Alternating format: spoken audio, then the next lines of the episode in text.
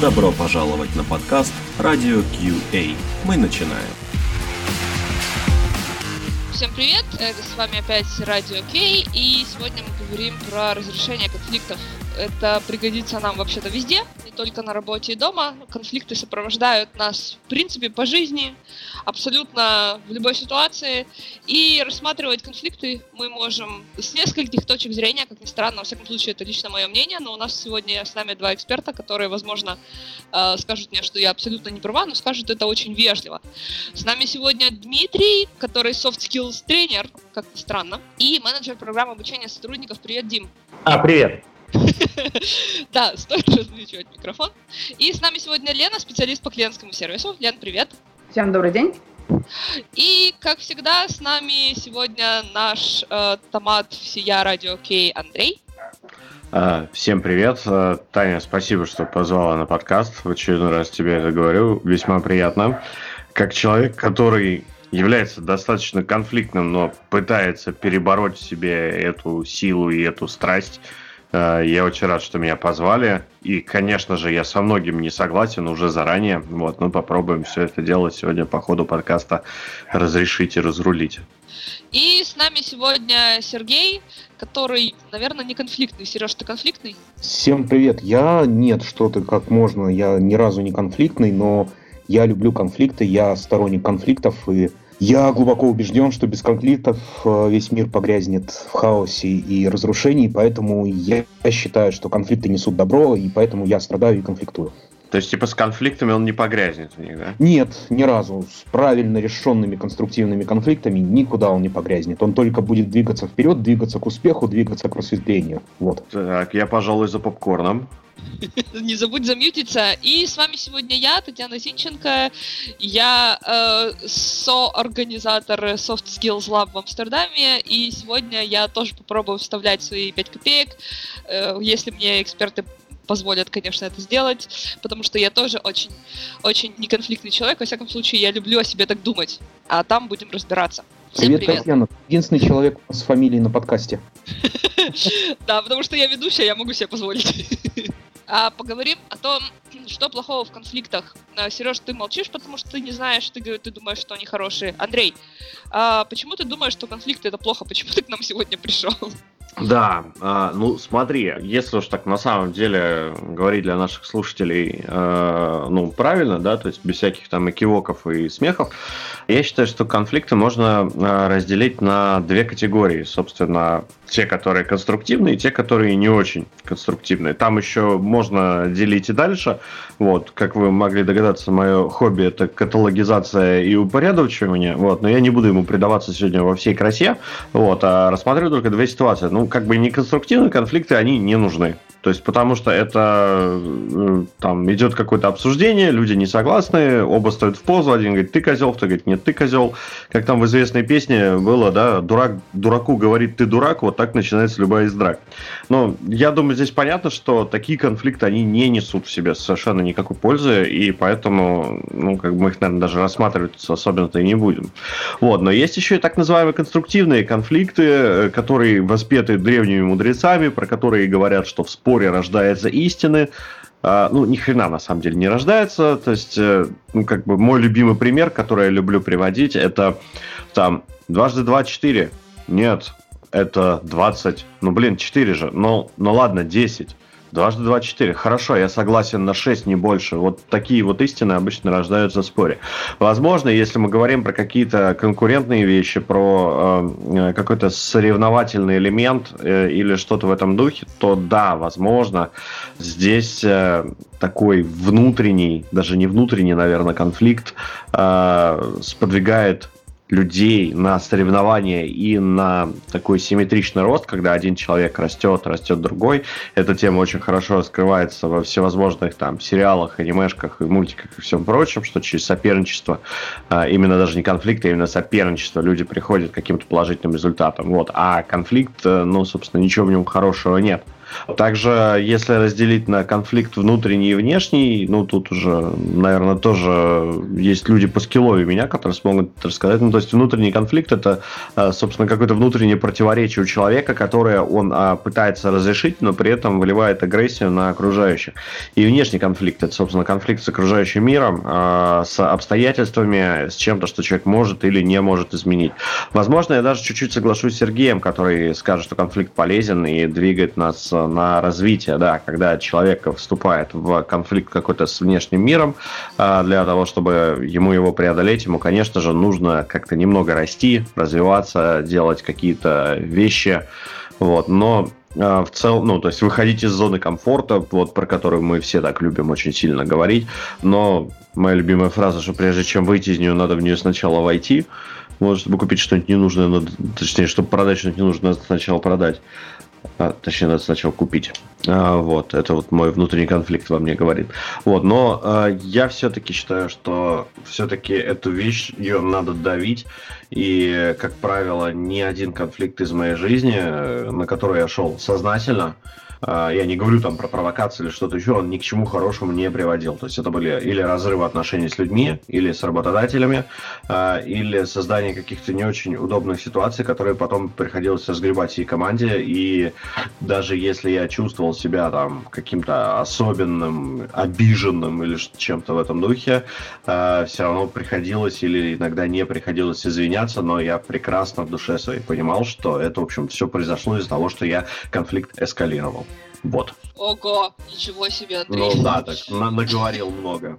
Хорошо, давай мы теперь спросим у профессионалов.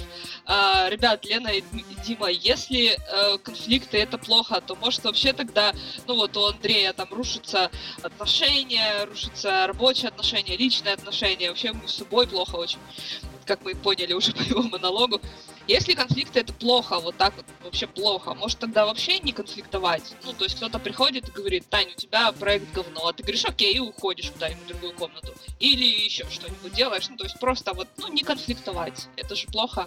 А, давайте сначала разберемся с тем, что э, вот то, о чем э, говорил Андрей, это несколько смешанная ситуация. Конфликт конфликт. А, есть такая наука конфликтология. Она говорит, она дает всего одну формулу, и она очень простая. Что конфликт состоит из конфликтной ситуации и конфликтного поведения. Конфликтная ситуация – это то, что в нашей жизни происходит постоянно и никуда не девается. И если у Тани проект говно, и это действительно факт, то это уже есть конфликтная ситуация. В смысле, есть какой-то человек, который недоволен Таниным проектом. Вот то, как он это выражает, это конфликтное поведение. Ну, то есть прийти и сказать, там, проект говно, да, это уже э, начало конфликтного поведения, да, здесь можно вести себя конструктивно, а можно действительно неконструктивно. Э, поэтому, Андрей, речь идет не о э, конструктивном или кон- неконструктивном конфликте, потому что конфликт все равно какой-то будет. Каждый раз, когда мы хотим получить одну и ту же булочку, между нами возникает конфликтная ситуация. А вот как мы себя в этой ситуации реализуем, как мы себя ведем, я заговорила как лектор. Вот. Э, это уже вопрос нашего выбора, в том числе навыков э, конфликтного или бесконфликтного, конструктивного или неконструктивного поведения. Вот. Поэтому как я отношусь к конфликтной ситуации, как к дождю, она существует, происходит, и с этим ничего нельзя сделать. Постоянно между нами происходит конфликт интересов, происходят ресурсные конфликты, вот внутриличностные Андрей упомянул, да, но не обязательно, что они, кстати, выливаются на окружающих, внутри очень можно тяжело переживать. Бывают даже более того э, конфликты, э, основанные на реальных событиях и основанные на несуществующих. Но, опять же, наука конфликтология говорит о том, что последствия будут одинаково тяжелыми. То есть даже если ничего не произошло, и человек что-то сам себе надумал, думаю, все, кто когда-нибудь сталкивались, может быть, со сплетнями или с недопониманием, знают о том, что последствия будут одинаково тяжелыми, и разбираться с ними одинаково тяжело. Вот. Но что касается оценки э, конфликта, хорошо это или плохо, э, здесь очень много зависит от того, каким, э, каким последствиям это приводит.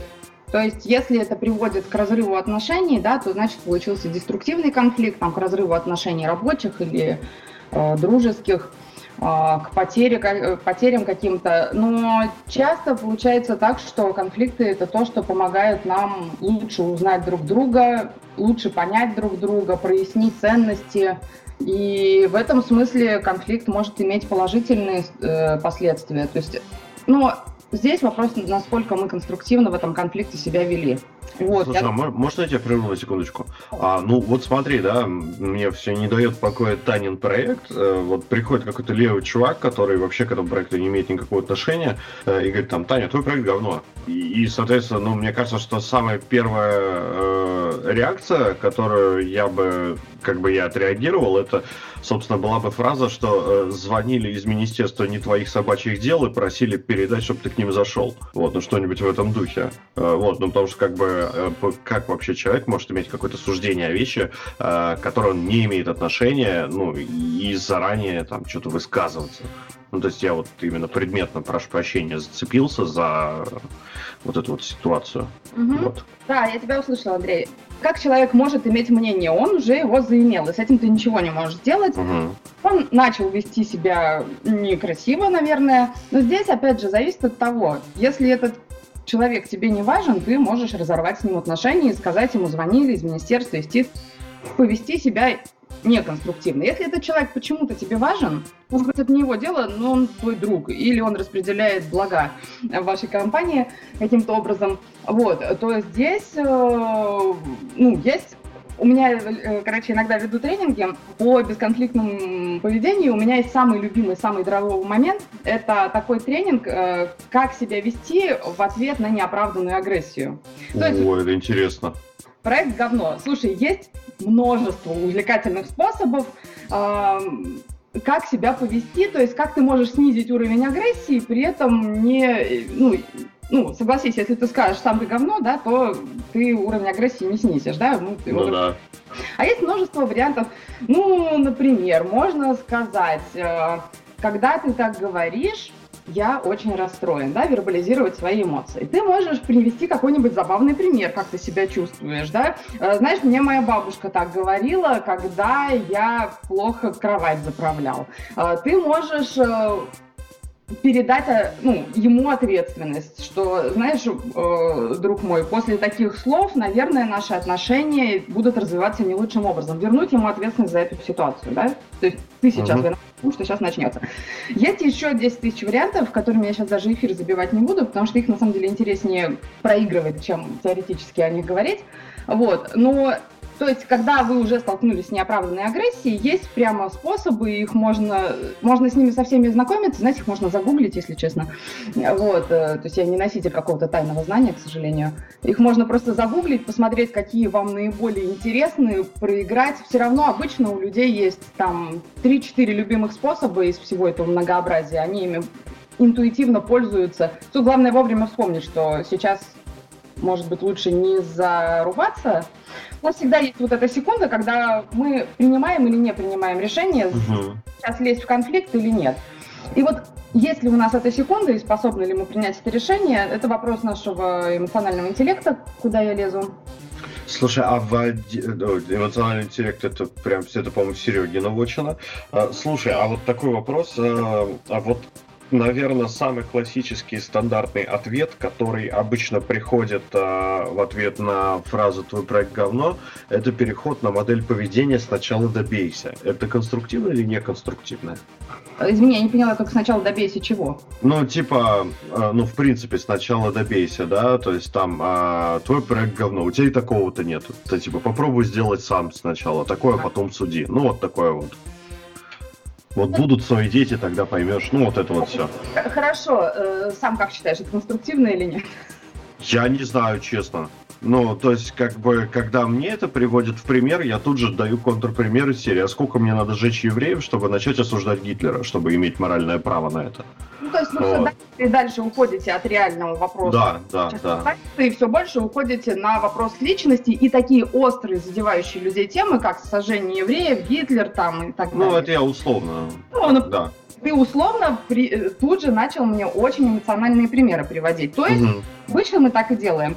Почему мы переходим на личности? Почему я иногда там слышу, ну понятно, я так и думала, что у вас нет подходящего образования. То есть человек обсуждает не что я сделала, а какая я, да, какие мои качества и так далее. Ну, сразу прямо в цель бить, да, то есть, ну, в личность.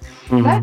Как раз-таки конструктивное поведение, да, бесконфликтное, оно нацелено на то, чтобы обсуждать не человека и его качества, а конкретно его поступки в конкретных ситуациях, да. Не ты всегда делаешь, да, а вот вчера, ну, там, приведи, можно, если вы э, все еще это конструктивный вопрос, например, ваш начальник всегда выражается так, типа, что ты за говно мне принес? Э, извините, дорогие слушатели, что мы так часто это слово используем. Жиза вообще. Перед эфиром сказали «можно». И мы теперь радуемся, видим, как дети. Так вот, и а, Например, ну вот я знаю некоторых руководителей, у которых это вообще нормальный способ разговаривать, да, они не сильно церемонятся и вот в, в, в таком тоне всегда, типа, что ты мне тут за какахи притащил, вот, и тогда, ну, можно разным способом, как у вас заведено, там как-то предложить обосновать, типа, обоснуй, вот, в чем дело, почему, а, и это может вырулить на конструктивный разговор. То есть, если он действительно начнет обосновывать, каким-то образом говорить, ну смотри, там заказчик недоволен, или, я даже не знаю, какой у Таня может быть проект, э, или там очень много денег отжирает, или вся твоя команда в панике, и ты ничего с этим не делаешь. Это переход к конструктивному диалогу, да, мы обсуждаем конкретные проблемы. И здесь уже можно дальше разговаривать, на самом деле уровень агрессии обычно снижается. Кто-то что у меня, вслед, вслед, у меня следующий вопрос вообще на самом деле. То есть вы очень много говорите про разрешение, про неконфликтность, про конфликтность, бла-бла-бла. Это все очень классно и хорошо. А что делать, если просто вот, ну, ничего не говорить? Вот ничего не говорить и подождать. Ну, вот многие же люди просто, ну, уходят от конфронтации, да, и ждут, что само все разрешится как-то. Ну, э, э, это бывает осознанно, это бывает неосознанно. Э, я могу принять какое-то решение и не пойти в этот день в офис, например, у меня э, другая встреча сейчас, потому что просто я не хочу встречаться сегодня с моим э, руководителем, который я точно знаю, что он мне скажет про мой проект, или э, просто вот он мне сказал, я на него посмотрела, ну, помолчала, пошла, села себе и работаю дальше. Ну, то есть вот, что если вот ничего не говорить и просто ждать, что все само разрешится? Ну, вот бывает же так, все само решилось. Ничего, мы ничего не делали, оно все само разрешилось. Дима, можно мы тебя послушаем? А то мы сегодня слушаем много Лену и Андрея, а сейчас мы хотим послушать тебя. Расскажи, что если ничего не говорить и ждать? Вот, вот, ну вот сидеть и ждать. Да, Тань, спасибо а, за предложение поговорить тоже. На самом деле... Пожалуйста. Да, я, я думаю, что вот эта вот такая история, она сродни болезни. Мы можем идти к врачу, там, лечить болезнь, а можем ждать, когда там пройдет само. И в некоторых случаях оно действительно проходит, э, но зачастую мы можем столкнуться с ситуацией, что болезнь начнет прогрессировать и начнет нам доставлять уже реальные проблемы тогда, когда вылечить ее будет очень сложно. Такие там затянувшиеся конфликты. Наверняка, э, знаете, когда там два человека в офисе друг друга не любят, почему никто уже не помнит? Но все знают о том, что они там друг другом за один стол не сядут, Хотя, возможно, изначально это был конфликт из разряда того, кто возьмет последнюю чистую чашку для того, чтобы налить чай, а второму придется ее помыть грязную для того, чтобы там, выпить кофе, чай. Вот, там есть классические произведения, да, как поссорились, как же их там звали-то. Иван а, Иванович с Иваном Иван... Денисовичем. Верно. Да? Вот он. Про чашку ты просто на больное сейчас, на больное. Вот. Это же классический пример вот э, такого конфликта на всю жизнь из-за совершенно как бы пустого места. И... Ну смотри, есть же вот, например, люди, которых еще называют people pleaser, да, это люди, которые других э, все время пытаются другим угодить и э, сделать другим хорошо. То есть они избегают конфронтаций всяческих, они постоянно с тобой соглашаются. Э, ну, они же есть, они же живут как-то, им же, наверное, хорошо. Э, хороший вопрос, хорошо ли им? И на самом деле скажем так, благосостояние таких людей очень сильно зависит от окружения, которое вокруг них. Если появляются люди, которые не очень отягощены какими-то моральными, серьезными принципами, или какой-то там сверхмотивацией обладают для того, чтобы достичь чего-то большего, то такое поведение очень быстро вычисляется, и этих людей можно просто использовать дальше. Они будут и никогда не просить ничего в ответ. И, скорее всего, это приведет все-таки к несчастью, может быть, даже как бы неосознанно. То есть, может, человек будет даже не понимать, что он несчастлив, думая, что все хорошо, но стоит ему об этом задуматься, как он может в пучину, э, скажем так, бессознательного э, уныния и депрессии впасть, и совершенно непонятно, что с этим дальше делать. На мой, на мой взгляд, э, конфликты практически все, это как такой как бы гнойники. Вот если их не вскрыть, и чем раньше, тем лучше, то они могут отравлять вам жизнь очень-очень долгое время, ну, вплоть до, до конца этой самой жизни. Да, спасибо за такой, за такой позитивчик. Давайте переключимся на Сережу, потому что он думал, что в конфликтах есть что-то хорошее. Сережа, что хорошего есть в конфликтах? Ну, в конфликтах очень много всего хорошего. Я, знаешь, а, если оценивать, а, рассматривать то, какие функции, какой смысл могут принести конфликты, выделяю, наверное, три, может даже четыре да, вещи такие. Первое – это конфликты способствуют объединению. То есть конфликт внутри какой-то группы, я не рассматриваю там внутренние конфликты в одной личности, пусть этим занимаются психотерапевты. А, если вот какая-то группа, наши коллеги, коллеги, наше руководство, наш заказчик. Вот конфликт внутри этой группы способствует ее объединению, ее сплочению и достижению каких-то э, договоренностей. Если этот конфликт не замалчивается, это главное, и если этот конфликт э, люди пытаются конструктивно решить, чтобы понять, что значит конструктивно решить, э, здесь, наверное, надо немножко копнуть в сторону того, что же такое конфликт, что такое конфликт, как они происходят что это противоборство каких-либо интересов, вызванных э, какими-то, вернее, противоборство двух позиций. Чаще всего конфликт это противоборство двух позиций.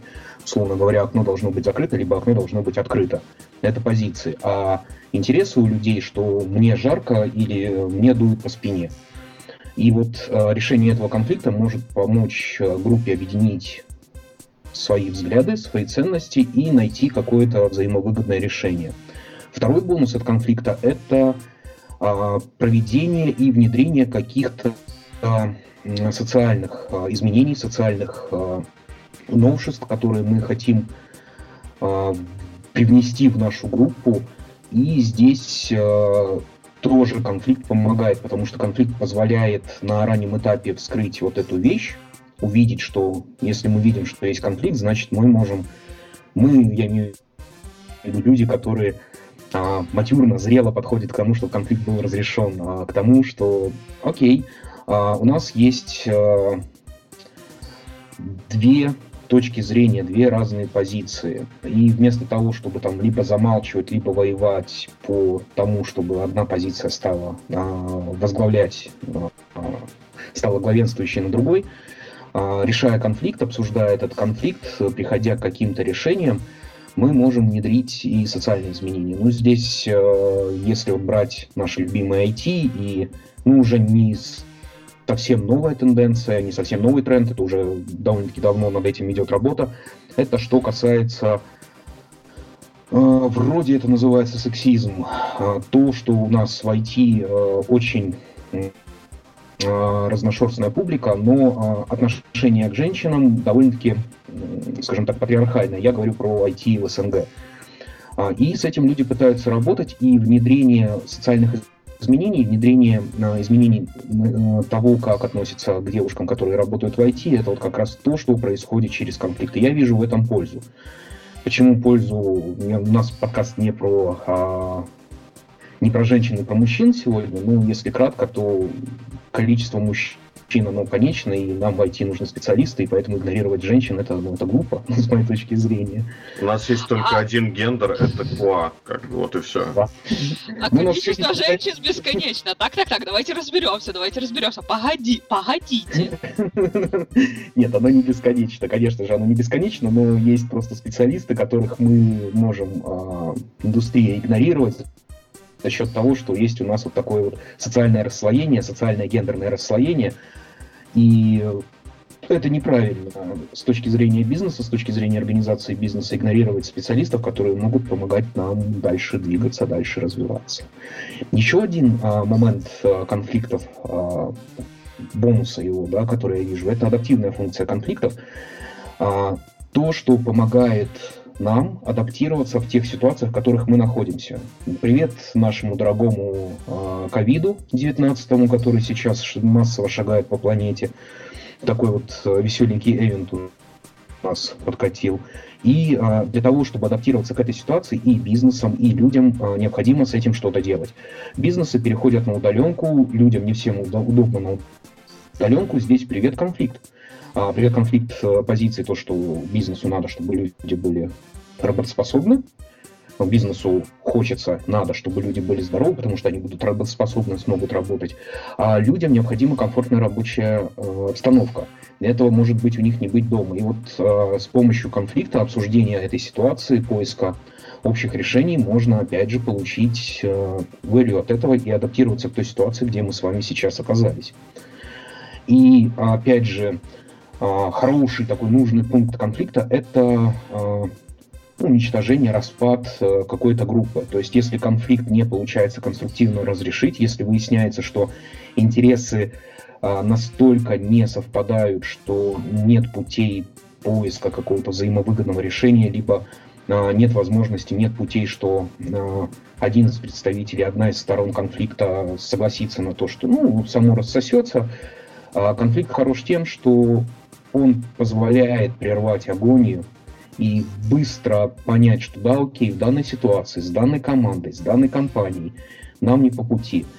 А, им можно найти другие варианты, которые позволят э, более эффективно вам работать. Конфликт здесь нужен, как э, если рассматривать систему мониторинга, как такая штука, которая пробрасывает алерт и говорит о том, что «Эй, дружище, обрати внимание на то, что происходит, и с этим надо что-то делать». Опять же, конфликт хорош, если вы понимаете, что вы находитесь в конфликте, понимаете, какие пути а, работы в этом конфликте могут быть, работы с этим конфликтом могут быть.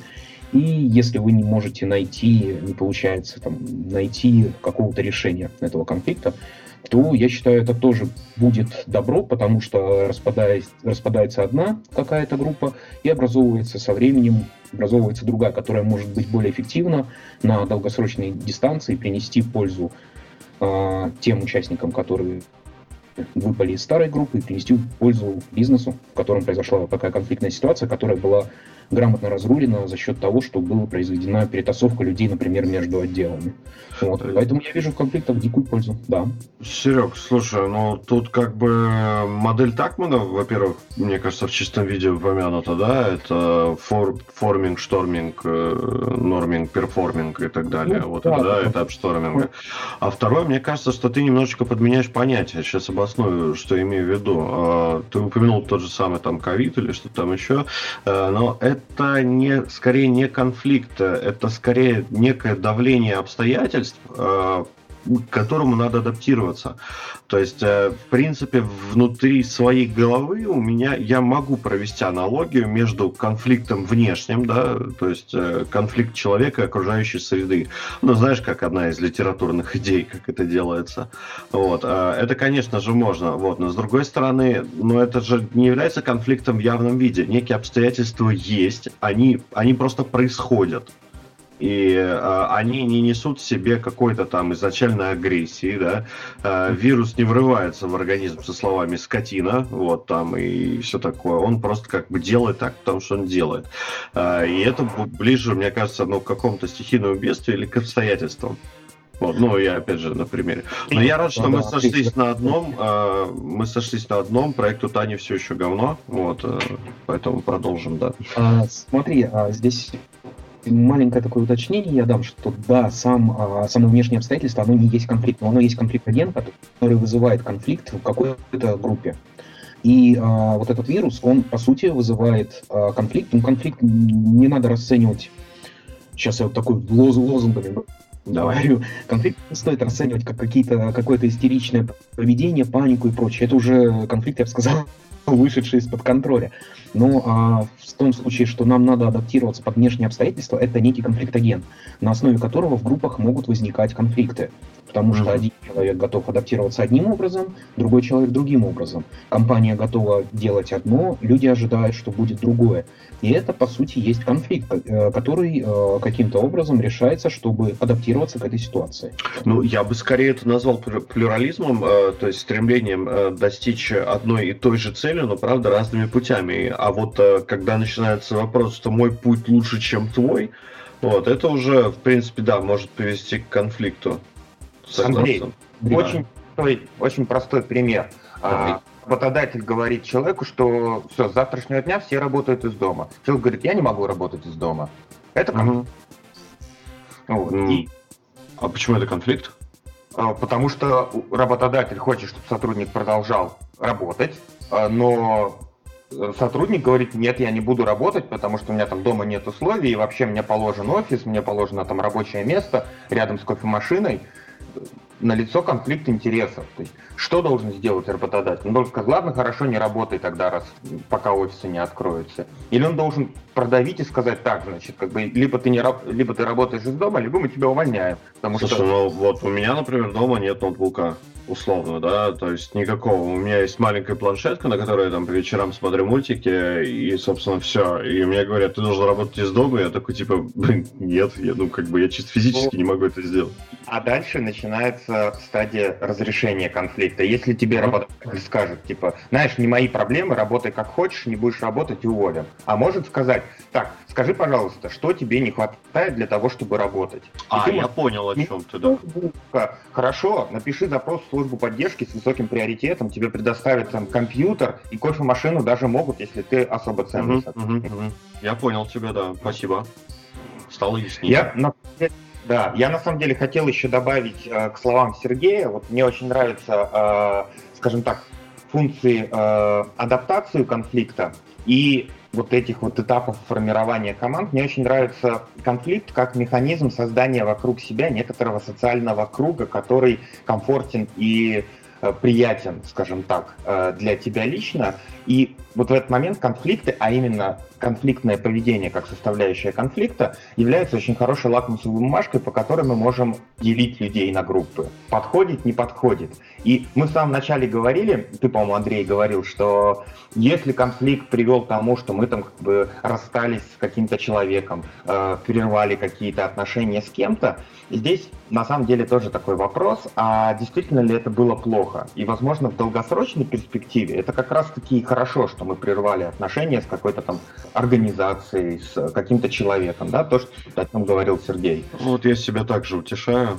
Если можно, я себя чувствую как эта птица, которая отличается умом и сообразительностью, минутка этой тоже науки, что дело в том, что зависит от того, что некоторые конфликты, их разрешение или не разрешение, это только вопрос твоего навыка, да, твоего умения их разрешать. Но есть конфликты ценностные, и они в наименьшей степени э, пригодны к разрешению. Действи- Действительно, здесь, возможно, лучше, э, чтобы эти конфликты привели к прекращению отношений. Э, Ну, сложно судить лучше, не лучше, но возможно, что это удобнее, да, наименее затратно для всех. Потому что кто привел этот чудовищный пример, в смысле изумительный по своей нагруженности эмоциональной, про форточку открыть-закрыть? Сергей, по-моему, да, сказал? Сразу подумал об этом. Да, и тут вопрос в том, почему кто-то соглашается, а кто, ну, в конце концов, все равно форточка будет или открыта, или закрыта, да, у нее нет никакого среднего положения. Вот. И а, почему кто-то в итоге согласится, а кто-то будет упорствовать до последнего. И мне кажется, здесь, когда, когда речь доходит до этого, то э, дело доходит уже до ценностей. Ну, Потому- На принцип человек может пойти. А, а чего это принцип? Вот, например, я в какой-то момент, ну, я, например, хотела, чтобы она была открыта, потому что мне жарко. Потом я думаю, ну ладно, бывает жарко. Ну, жарко бывает, иногда с этим ничего не сделал, сделать. Ну, вот, а человеку очень важно. Ладно, пусть она будет, в конце концов, э, закрыта уже. Но, возможно, что мое мнение э, заключается не в том, что что-то бывает, а в в этом помещении. Какова моя ценность вообще здесь? И вот эта проблема. То есть, если речь доходит до того, что э, кто я в конце концов такая, почему меня можно просто взять и задвинуть, почему можно игнорировать мое мнение, то тут, конечно, вот тот самый принцип, который ты сейчас, Андрей, упомянул, да, он будет продавливаться до победного, и это может закончиться скандалом. И беда, если в помещении окажется два человека с противоположными тепловыми предпочтениями и вот такой вот ценностью, да, того, что мое мнение здесь важно, что я имею право здесь добиться своего. Вот. И если это не ценностный конфликт, он, скорее всего, как-то будет разрешен, и в конце концов, как называете people pleasure, да, эм, кто-то окажется этим человеком, который скажет, да, ну, форточка и форточка там, да, ну, или неважно что, кофемашина, чай. Чем мы из-за форточки-то форточки, да. Ну, а на самом деле это хороший, э, хороший пример, как проводить конфликт так, чтобы он не перешел в войну из-за форточки, из-за зубной щетки, из-за неважно чего, но вот такие мелочи, да, а потом, как э, рассказывал э, Дима, все перестают друг с другом разговаривать, не помнят из-за чего, хотя началось все с немытой чашки. То есть, если все начинается с форточки, как провести и как закрыть это так, чтобы это не перешло в войну, и взаимные э, неразговаривания, не сидение вместе и так далее. Что делать-то? Надо начать с выяснения позиций друг друга. Почему? Почему мне важно да. форточку? То есть мы на самом деле, когда мы смотрим на конфликт, даже мы будучи одним из участников, мы видим только поведение другой стороны. Мы не знаем мотивов, мы не знаем э, что стоит за этим конфликтом у человека. То есть он, он ведет себя вот так, но его поведение это лишь какое-то отражение его позиций, его ценностей, так, как он умеет это выражать. И он может это делать очень плохо, и на самом деле дело даже не в форточке. Он просто хочет пересесть на другое место, потому что там есть э, девчонка, которая ему нравится. Он просто хочет, чтобы его ценили и уважали в этом коллективе. И вот тогда вот это просто вообще мало разрешимое, потому что, опять же, обесценивание его в коллективе происходит обычно у него в голове. Да. Скандал как способ привлечения внимания. Угу. Ну, Сильно. Я сильно верю в то, что мы можем изменить, э, ну, что-то сделать со своим поведением и отношениями, и мало что можем сделать с поведением окружающих. И поэтому я все-таки, ну, как бы за то, чтобы прояснить для начала свою позицию и свое отношение к происходящему. Вот. И у конфликта есть, э, по-моему, пять способов э, поведения в конфликте, стратегий. Э, одна из них игнорировать, да, то есть типа ничего нет. И, как сказал э, Дмитрий, иногда это помогает. То есть, ну, иногда, если зуб не лечить, он все равно сам пройдет. Вот. Редко, но так бывает. А, есть способ, когда мы э, принимаем чужую позицию, то есть наши интересы не удовлетворены, удовлетворены интересы чужие. В случае, если нам это не ценно и не важно, почему бы нет? Хорошая стратегия, в принципе. А, есть стратегия продавливания ситуации, то есть когда, наоборот, мы игнорируем чужие интересы и требуем своих, э, требуем удовлетворения своих полностью. Вот. Есть стратегия компромисса, то есть ни себе, ни людям, да? Вот, ну, то есть как раз вот это вот пересесть, поменяться местами, поставить на микропроветривание, там, ну, то есть никто не будет удовлетворен на 100%, но, опять же, если это ценностный конфликт двух людей, то каждый поймет, что он чем-то важен, да? Ну, это такая формальная важно, уступка. Ну, формально, неформально, иногда тебе важно понять, что другой человек, твой, извините, партнер по конфликту, Представляете, это человек-партнер, да, называется еще? Вот, что твой партнер по конфликту, он тоже готов чем-то поступиться. Uh-huh. Поступить своими интересами. Иногда это очень важно. Кстати, иногда в браке это очень важно. Ну, представляете, да, сколько конфликтов там происходит? Я не знаю, представляете, нет, как у вас с этим дела? Вот. А, а мы, мы у вас, кстати, спросим, ребята, это у а... меня заключительный вопрос такой. Костично улыбается в этот момент, видимо, пытается вспомнить, как часто я чем поступаю с какими-то своими интересами в конфликте. А, да, ну, э, вообще в браке невозможно прожить без конфликтов, поэтому хорошо это или плохо, ты просто живешь, и мне кажется, кстати, ну, отчасти где-то, ну, нам приходится все, все стратегии применять, да, потому что где-то ты просто забиваешь и говоришь, ну, что мне сейчас важнее, кто в но, доме хозяин? Но стремимся мы, конечно, к последнему, еще не озвученному. Точно, да. Есть, значит, есть правильный ответ, да, как вести себя в конфликте. А, это называется сотрудничество. Э, с ним есть две проблемы. Он, во-первых, долгосрочная такая стратегия, то есть это то, что не решить быстро. А во-вторых, требует вовлечения всех участников конфликта. То есть, э, если, допустим, избрать уклоняться мне от конфликта, продавливать ситуацию или полностью принять чужую, я могу решить сама в себе и ни с кем не советоваться вот, а, то в ситуации с сотрудничеством, ну, впрочем, как и с компромиссом, да, придется как-то трудиться вместе, что явно из самого слова. с компромиссом тоже как бы может быть некоторая внутренняя система. Да? То есть мы можем, вот идя на какой-то там конфликт, скажем так, мы можем себе решить, что я готов там попуститься вот ровно до такого уступить, вот это я категорически не готов уступить. Это то, как мы, например, там ходим на переговоры, на какие-то там торги э, или еще что-нибудь. Да? То есть, вот моя там верхняя, вот моя нижняя отметка.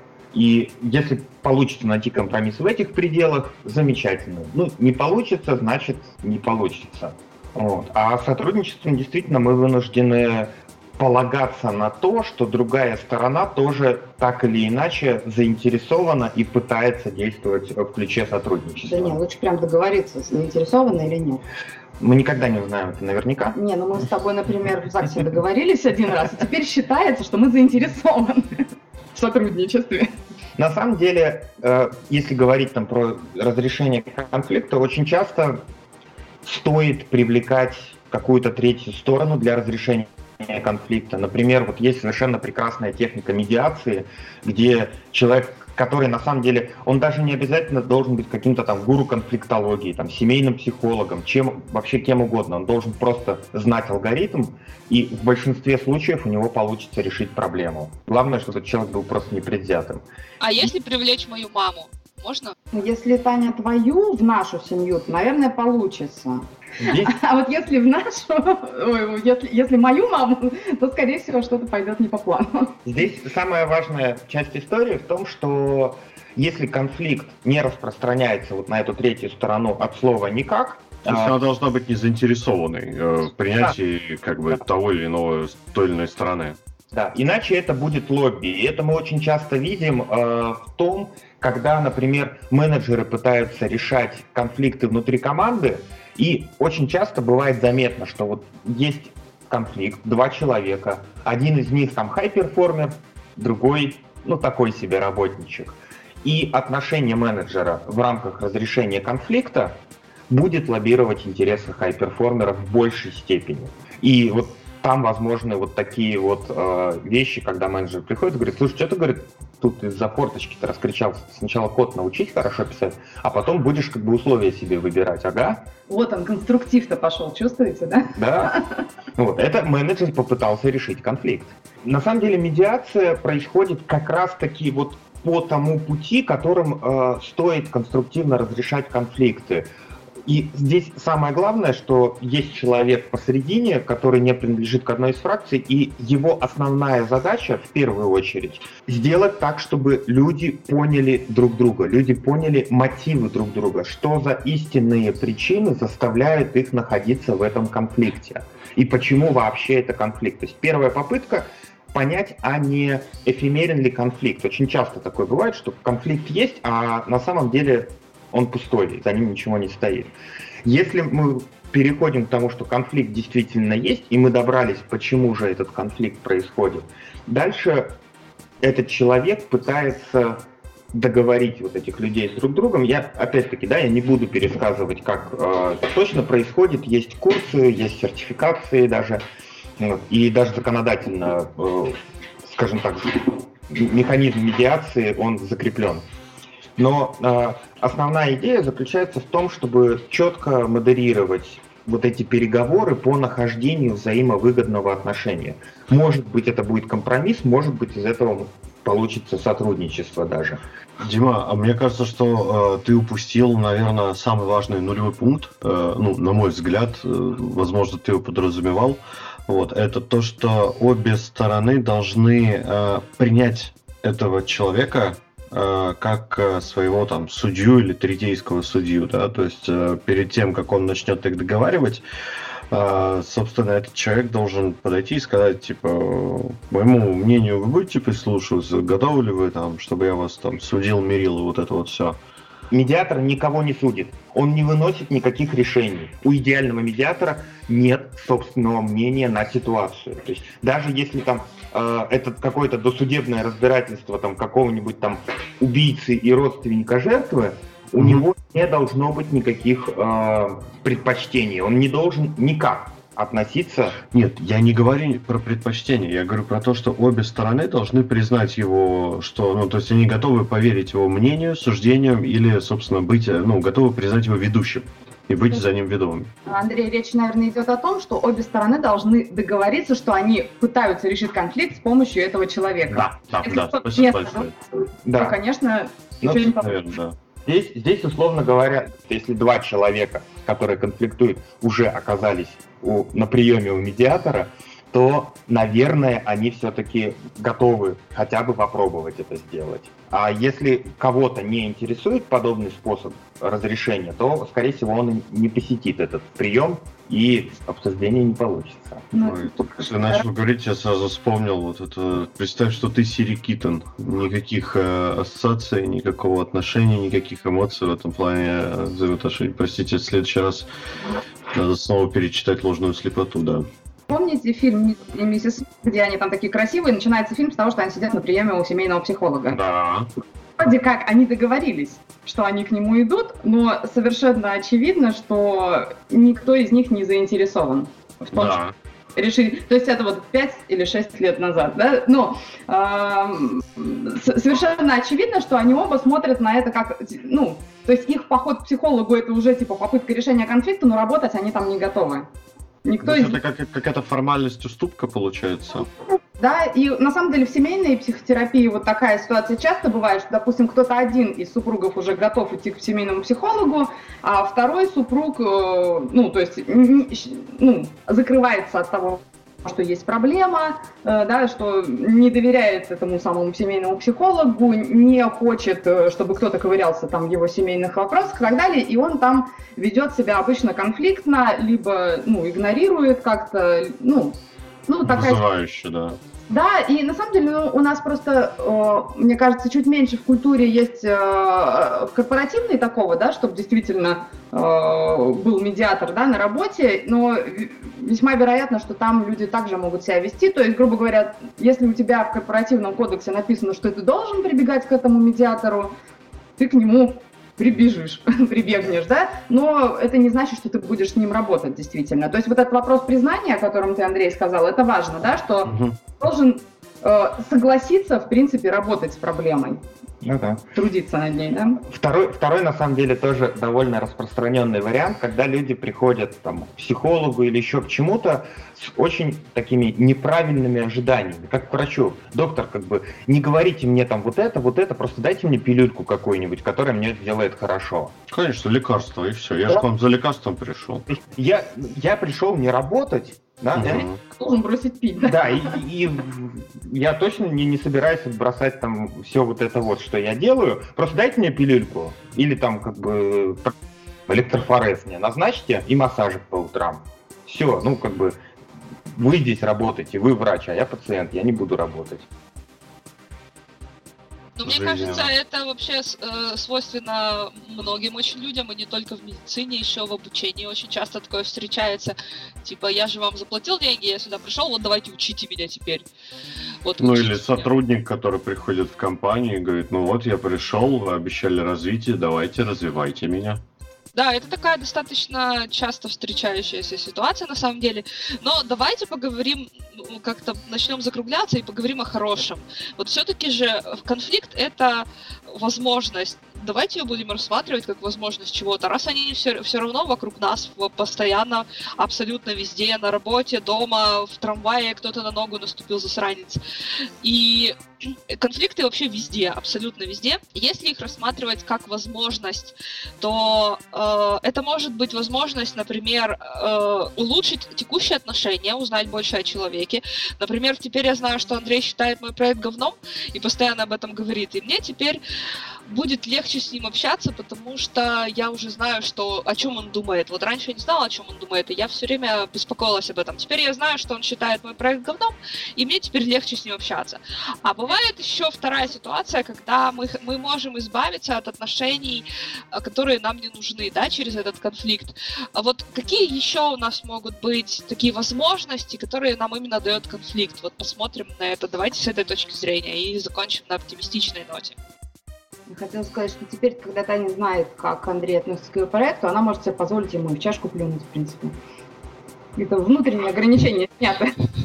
А я, можно сказать, волнуюсь и, и, и переживаю целыми днями, вот, а, а вы это все не так воспринимаете, вот видите. Хорошо, можем, можем, можем закрепить, да, то есть я сейчас, например, снова выскажу эту точку зрения, а Таня мне такая, типа, а почему ты так считаешь, а вот давай. Да, но это можем в конце передачи отработать это упражнение. Слушай, а ну, если честно, э, из плюсов, э, ну, наверное, э, выведение человека на конфликт может быть причиной, точнее не причиной, может создать повод э, для каких-то действий, да, ну то есть как бы не зря э, существует такая вещь, как провокация, то есть вынуждение человека к каким-то необдуманным действиям, из-за которых он мог бы ошибиться. То есть всем давно известный феномен э, троллинг человека в интернете. Напомню изначально, для чего это было и для чего это было нужно. Для того, чтобы вывести человека на эмоции, чтобы он начал переходить на личности и нарушать правила форума или конференции, и, соответственно, был забанен таким образом э, собеседник с неугодным мнением, э, не совпадающим с мнением тролля, э, собственно, выводился из беседы. Вот. Это, в принципе, тоже можно использовать, да, в той же самой рабочей, скажем так, в кавычках, в очень больших кавычках этике, этот прием тоже может быть использован в том плане, что вот там нам надо уволить там условного Иванова Петрова. Но он вроде нормальный. Ну да, он вроде нормальный. Хорошо, давай тогда посадим его под кондиционер, вот, и у нас же нет формальных поводов никаких это сделать. Ну, там, уволить его. И вот он, когда Иванов Петров берет там третий больничный подряд или срывается на всех, кто пытается э, включить кондиционер, лает на них и пытается укусить, и вообще прячет, ломает этот пульт, появляется какой-то формальный способ э, уволить человека там за токсичность в коллективе или за что-то еще в этом духе. Или разорвать какие-то старые там давно тяготящие отношения, да, чтобы там вывести вывести человека на какие-то эмоции, ну, это вот как раз тот самый троллинг. Вот, и происходит, но только в реальной жизни, а не на форуме. Вот, чтобы типа, ах так, вот это вот все. Ну, то есть есть, э, э, наверное, вот. Ну и плюс, наверное, крайняя, самая уродская э, форма конфликта личностного, да, это вот, наверное, то, что мы все прекрасно знаем из анекдотов или где-то еще, это вот классическое там и, или он, или я. Ну, вот такая вот штука э, которая тоже, собственно, ни к чему хорошему не приводит. Э, и, как, и у меня у знакомого очень часто, э, ну, то есть в случае жизни, да, у меня знакомый реально почти на каждое его желание и хотелки в отношениях была фраза там или они, или я, или оно, или я, то есть там какие-то занятия, там чуть ли не до того, что или вот эта вот печенька на ночь, или я. Вот, э, на что человеку в конечном итоге э, все-таки бросил э, эту женщину, с которой встречался. Вот, но сделал он это очень правильно. То есть сначала как бы там все должно было происходить по сценарию, ну, точнее, сценарий должен был быть один, он выбирает или психует, но потом все равно возвращается. Вот. Но он в конечном итоге говорит, что, мол, ну, конечно, ты знаешь, я тебя бросаю, но не потому, что я там предпочитаю эту печеньку, да, а потому что ты ставишь на одну э, чашу весов печеньку, а на другую чашу весов наши отношения. Вот. Поэтому, ну, как бы, извини, и ты, ты это делаешь каждый раз, то есть ты обесцениваешь их. Вышло очень красиво и изящно. Э, вот. Э, ну, собственно, наверное, все плюсы, которые можно, я вижу в конфликте. Ну, просто про остальные Серега уже говорил про адаптивность и э, развитие, то есть, ну, как мне больше добавить, наверное, нечего. Рубрика «Вредные советы» на радио КУА. Да, да, да. А у нас тут полезных и не бывает. Да, я, честно говоря... манипуляции, Андрюха, вообще. Я, я со своей стороны сказал, что постановочный конфликт как средство достижения э, целей своих поставленных, это э, как минимум не, не гигиенично да? А местами очень токсично. Эм, потому что существуют гораздо более простые способы решения, которые могут, скажем так, оставить стороны в более позитивном настроении по отношению друг к другу. Представь себе, что ты там не глупый человек, э, сидишь на работе в офисе, и тебя начинают гонять по местам, открывать за твоей э, спиной форточку, включать над тобой кондиционер, и если ты действительно не глупый человек, то ты можешь понять, что что-то тут не так. И Ну да. сложив 2 плюс 2, да, ты поймешь, что тебя просто выживают. Причем при поддержке или там э, невмешательстве менеджеров. И после того, как ты уволишься, да, они добьются, ты напишешь по-собственному. Первое, что ты сделаешь, это ты э, пойдешь на известный сайт про академическую греблю, э, в латвийском домене, нет, в итальянском, да, в итальянском домене, и напишешь свой очерк об этом работодателе. А теперь вопрос. Это работодателю нужно? Сомневаюсь. Вопрос в том, а перевешивают ли плюсы, которые он э, приобрет, ну, точнее, выгоды, которые он получает от с принятого им решения, минусы. Ну, то есть, как и все в бизнесе. Money Talks. Плюсы и минусы сравнили, получили, что выгоднее, да, вот так выгнать и наплевать там, например, на какие-нибудь а, репутационные риски и что-то в этом духе. Вот. Ну, сам понимаешь. да. Э, В бизнесе, мне кажется, э, что кроме денег, да, единственное, что важно, это, там, это репутация. Это то, как э, на компанию смотрят другие люди, потенциальные покупатели, потенциальные, Мгм. Абсолютно верно, да. потенциальные сотрудники. И если поступать со своими сотрудниками вот так, ну, ждать того, что у вас будет хороший HR-бренд, наверное, не стоит. Согласен. И вот здесь, ну, если очень нужно уволить, то можно найти кучу других способов, предложить хороший парашют с должности, там еще что угодно, Мы но сейчас не обсуждаем, как Да. людей увольняем. Да, Андрей высказал, чем ему после этого разговора ну, интересный, в принципе, способ. э, э, знаешь, мне кажется, В конфликт... смысле после, я и до, как бы, ну, Ой, не важно. Хорошо, хорошо. Но, э, в принципе, почему, почему бы нет, можно попробовать. Ну, если ты на этом наколешься, ну, каких-то шишек набьешь, тоже неплохой, и, в общем-то, для тебя будет опыт интересный. Ну да, согласен. А для меня конфликт это, наверное, в первую очередь полезен э, тем, что даже не тем, что я узнаю окружающих, а тем, что я узнаю лучше себя.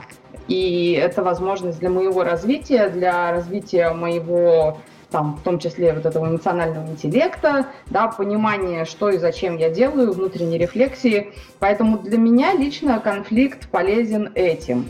Хотя, конечно, ну, от какой-то ну, неконтролируемой чужой агрессии я бы, наверное, с удовольствием лучше оградилась, но, как я уже сказала, это как погода. Ну, мы ничего не можем с этим сделать. Да? Конфликтные ситуации будут происходить, и другие люди могут в конфликте вести себя неконструктивно. Ну, вот действительно здесь возможность да, для моей адаптивности да, к этим конфликтным ситуациям, к другому поведению, и для того, чтобы я научилась решать как мне поступать, оставаться или уходить в этих отношениях, э, учиться выруливать в этих отношениях, учиться понимать, что и зачем я делаю. Для меня такая польза в основном от конфликта. Ну, еще такой, наверное, интересный пример. Э, Опять-таки, да, конфликты все равно будут происходить. И если мы там, научились в какой-то составе какой-то группы их хорошо, конструктивно разрешать, то вот такие микроконфликты без, практически без последствий позволяют, ну, такой тонус, что ли, держать. Но Если все очень долго, очень хорошо и гладко, то там может такое на дне вырасти вот за это время, пока идет гладко, что потом уже не, разгреб- не разгрести будет. А когда у нас постоянно какая-то такая как бы, происходит небольшая терка, да, мы продолжаем все равно, вот ты упоминал циклы развития команды, мы даже как бы когда приходим к последней стадии, мы все равно друг об дружку тремся немножко. И это Мгм. там быть как бы вот в, то- в том самом тонусе, да, позволяет показывать те самые результаты, быстро, эффективно, конструктивно решая конфликты возникающие, но конфликты все равно будут. да. Идеально Безусловно, да. работающая команда это не Показатель, та. что да. вы живы. Вот. Вот. Такой Показатель, что вы живы как человек, если у вас есть конфликты с другими. Показатель, что вы как команда тоже живы, если внутри Да. вас тоже что-то происходит. Я конфликтую, значит я существую. Да. За- Знаешь, я в завершение, вот э, так подводя немного итог, э, э, вспомнил старый анекдот, когда подходят к долгожителю и говорят, скажите, вы дожили уже до 130 лет. Это вот абсолютно рекорд по всей земле. Скажите, как вам это удалось? Он говорит, ну я за всю свою жизнь никогда ни с кем не спорил. Но это же невозможно. Ну, невозможно, значит, невозможно. Это значит, человек выбрал такую стратегию. Вот она ему помогла сохранить много нервных клеток, почему бы нет? Да, Тань. Окей, Да, на этом мы с основной частью закончим и перейдем к нашим э, постоянным рубрикам, которые сегодня не про конфликт. Ну как вот. странно, да, это очень грустно. И плюс еще даже мы умудрились ни одной новости не сделать про текущую ситуацию с вирусом, и это вообще достижение офигенное. Давай, жги. Первая рубрика наша, как всегда, это «Плач Ярославна», это грусть-печаль, о которой хочется рассказать. А, И самая грусть-печаль, все, наверное, помнят проект «Сети», А, и, в общем, а, он больше не будет доступен. А, 31 марта а, оно заканчивается, на этом все. То есть они сказали, что они имеют достаточно данных на данный момент, чтобы продолжать анализ, но искать жизнь на других планетах больше никто не будет. Проект существовал 21 год на минуточку. Ну, у нас своих забот навалом. Какой? А проект сети это вообще о чем? Я просто... Я, я, я, я не из тех всех, которые знают. А Сети — это был проект поиска внеземной, внеземной цивилизации. Вау. Это проект от зоны 51? У нас будет на радио, э, на, на страничке нашего радио у нас будет ссылочка, ты сможешь там все почитать. Спасибо. Хорошо. Окей. Спаси- Спасибо за вопрос. Я сейчас как постеснялся свою некомпетентность, так прям на всех сказать. Я тоже не знал, что это такое. Теперь э, знаю. И у меня вот в связи с этим очень простой вопрос-то. А нам, собственно, дамы и господа, какое дело-то? Ну, закрылся. Ну, Таня грустно. В чем, в чем грусть и печаль твоя, Ярославна? Не, ну ты представляешь, во-первых, это было 21 год, это почти всю мою жизнь, ну, во всяком случае, большую часть из этих, я, мы верили, ну, я верила, да, в то, что проект э, что-нибудь найдет. Потом, это же был, ты же помнишь, ну, я надеюсь, что вы помните Малдер и Скали, э, Truth is out there, и, и вот это вот все, то есть это же была такая часть детства и подросткового возраста неотъемлемая, а теперь оно закрывается. Друзья, я боюсь вас э, разочаровать, но мне изначально создание сети э, казалось достаточно бесполезным, потому что существует такая замечательная штука, как парадокс Ферми. Э, с вашего позволения я поясню, что это такое. Парадокс Ферми заключается в том, что у нас не может произойти э, конф- э, контакта с какими-то инопланетными цивилизациями. Просто потому, что мы не сможем их увидеть, потому что свет издалека к нам идет очень долго. Вот, и инопланетяне, смотрящие на нас э, в, собственно, в телескопы или во что бы это там ни было, в какие-нибудь макроскопы, увидят динозавров, бродящих по Земле, а никак не расцветшую цивилизацию. И даже если они захотят лететь к нам, они прилетят, в общем-то, или на руины, или совершенно там через тысячи лет совершенно другим э, к другой цивилизации, возможно. Вот, собственно, и у нас то же самое касается. То есть даже если мы их увидим где-нибудь в наши радиотелескопы, где-нибудь получим сигнал СОС с Альфа Центавра или куда-нибудь еще, банально, в общем-то, мы прилетим, когда уже будет поздно. А как же Вот. два двигатели, свертка пространства? Но варп не очень опасен, там поля Геллера нужны, но об этом вы узнаете в замечательных э, книгах Warhammer 40 тысяч, вот, э, и так далее и тому подобное. Но если все-таки опираться на нереально существующие технологии, в общем-то, Энрико Ферми э, высказал достаточно просто. Вот. э, С одной стороны, выдвигаются многочисленные аргументы за то, что во Вселенной может существовать большое количество технологически развитых цивилизаций. С другой стороны, отсутствуют какие-то наблюдения, которые бы это подтверждали. Ситуация является парадоксальной. Вот. Ну и, в общем-то, мы из-за этого можем прийти к выводу, что наше понимание природы или наши наблюдения не очень-то полны или ошибочны. В общем-то, Ферми сказал, ну и где они в таком случае? Вот, так что, ну, закрыли и закрыли, окей.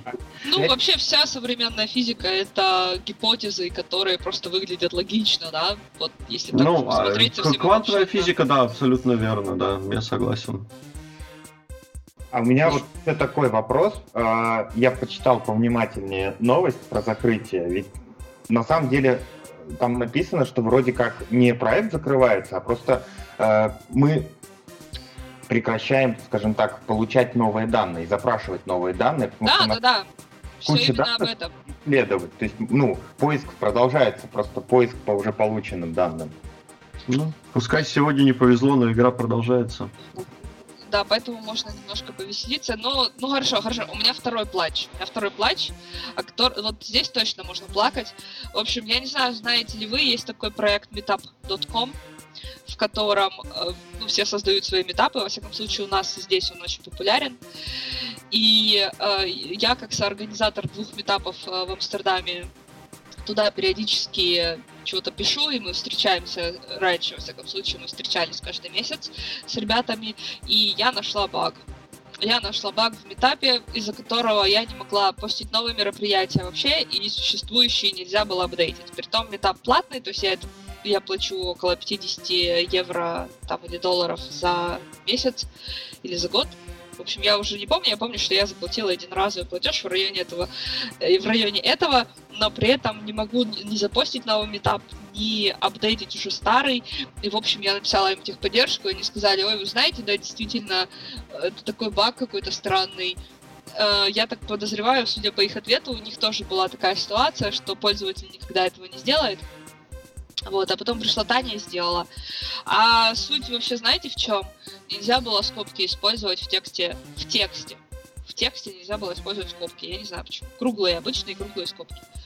Потрясающе. То есть ты, Таня, оказалась в ситуации, когда как тестировщик нашла баг, еще за это заплатила, да? Ага. Отлично. Звучит как архитектурный продолб. Мне звучит как бизнес-модель вообще такая. Ну, что поделать. какие? Ну, все правильно. Самоизолируемся. Тогда, Тань, поиск альтернатив, что я могу сказать, и плач перейдет в радость, если найдешь хорошую альтернативу. Они наверняка есть. Конечно, Meetup.com, да, известный, известная платформа, но, думаю, есть, если поискать, есть что-то интересное. Отличный повод начинать разрабатывать что-то свое под свои нужды. Внезапно появилась идея для стартапа. А, И метапа. И метапа, да. А, Тогда мы переходим к последнему писку. Вы обесценили все мои плачи. Теперь мне даже пожаловаться не на что. Поэтому переходим к последнему писку. Это самые новинки. Из самых новинок, э, что хорошо на сегодняшний день. Ну, помимо того, что у нас очищается воздух, вода и возвращаются викинги, да, в наши моря. а, в связи с тем, что у нас меньше всего летает, по- ползает, ездит и так далее.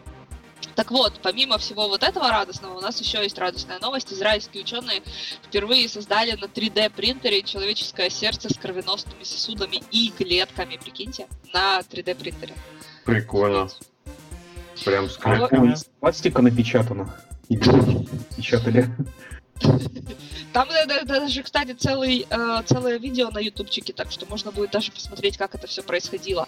Но вообще, на самом деле, это очень круто.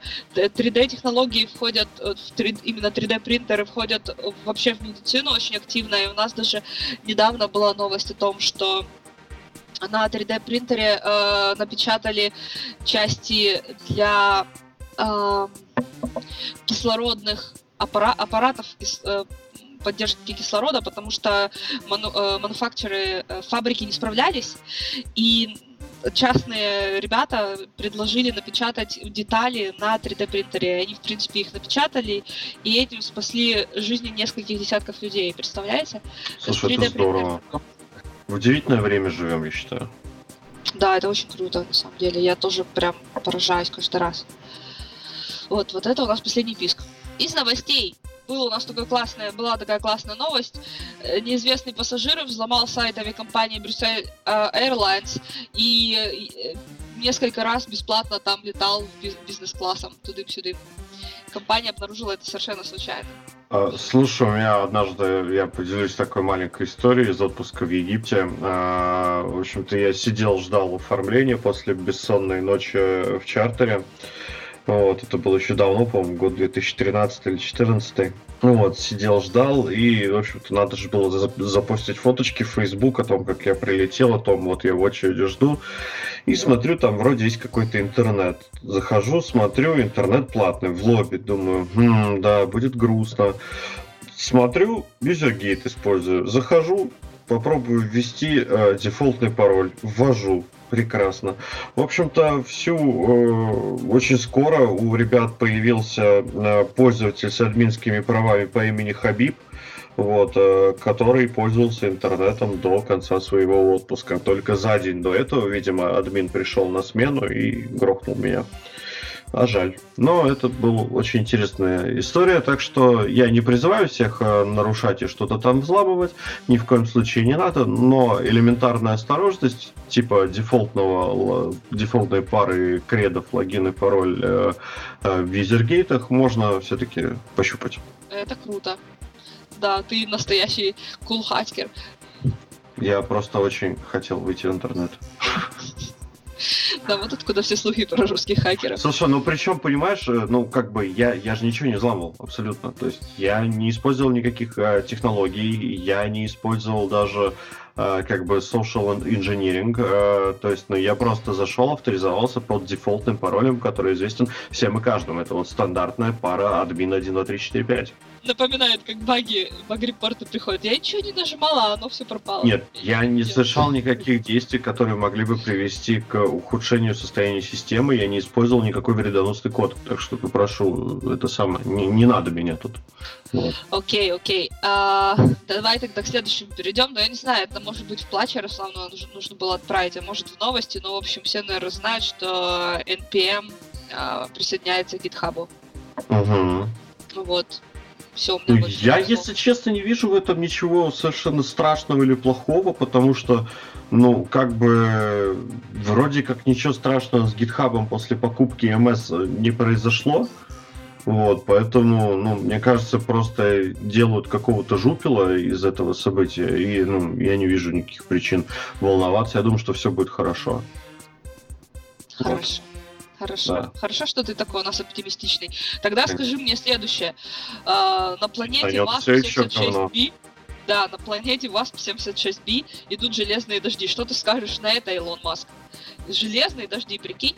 19 научных институтов провели исследования, то есть э, ну, не, не полностью 19 научных институтов, а была международная команда астрономов из вот этих э, всех институтов, понабирали. И они нашли экзопланету, где идут реально железные дожди. То есть реально железные капли. Да. Это поиск земных цивилизаций, который мы заслужили. Слушай, так это же очень просто. Ты хотел ловить позитив, пожалуйста, ловим позитив, как бы ищем хорошее в этом. А, первое, это замечательный повод перечитать Аркадий Бориса Стругацких «Страну багряных туч». Вот. А второе, если нам понадобится железо, мы знаем, где добывать это все тупо из атмосферы, просто магнит и все, и дождик идет вверх. Ну и еще один позитивный момент, это не на нашей планете. Это да. Да, в общем, на этой позитивной ноте мы сегодня заканчиваем наш подкастик, э, который, напоминаю, был про разрешение конфликтов. Как ни странно, в прямом эфире никто не подрался, а мы очень надеялись, и Андрей был готов. Я, вот. да, я, я настраивался прям. Спасибо вам большое, ребят, что вы пришли. Спасибо, что вы поделились своей, э, своим экспертным мнением. Спасибо, Лена и Дима. Спасибо, что Спасибо. пригласили. Было весело. Э, Сереж, тебе спасибо за то, что ты был такой, как всегда, сглаживающий и позитивный и радостный. Эй, спасибо, спасибо, Таня. И, Андрюш, тебе мои соболезнования, сочувствия. Мы так и не подрались в прямом эфире, но я надеюсь, что мы еще наберем свое дальше в чатике. Обязательно. А, я хочу сказать спасибо, что позвали. Безумно интересный подкаст вышел. Мне очень сильно хочется продолжить беседу. Вот, но я, к сожалению, параллельно еще работаю. Вот, но я надеюсь, что мы как-нибудь еще вернемся к этой теме. Очень хочется сказать большое спасибо всем нашим гостям. Было очень круто, безумно интересно. А, а ну и немножечко на злобу дня, там, самоизолируйтесь, сидите дома, и вот это вот все, как бы, давайте все переборемся с этим вирусом, который мы все-таки а, упомянули сегодня в нашем подкасте. Ну и, конечно же, Таня, большое спасибо Татьяне Зиченко за то, что всех нас собрала сегодня здесь. Э, без тебя бы этот подкаст, конечно же, не состоялся. Вот, поэтому, Таня, ты лучше всех. Спасибо. Да, но проект мой все еще говно. Ну, разумеется. Да, все, конечно. Да, спасибо всем. А, ребят, до встречи в эфире. Не переключайтесь.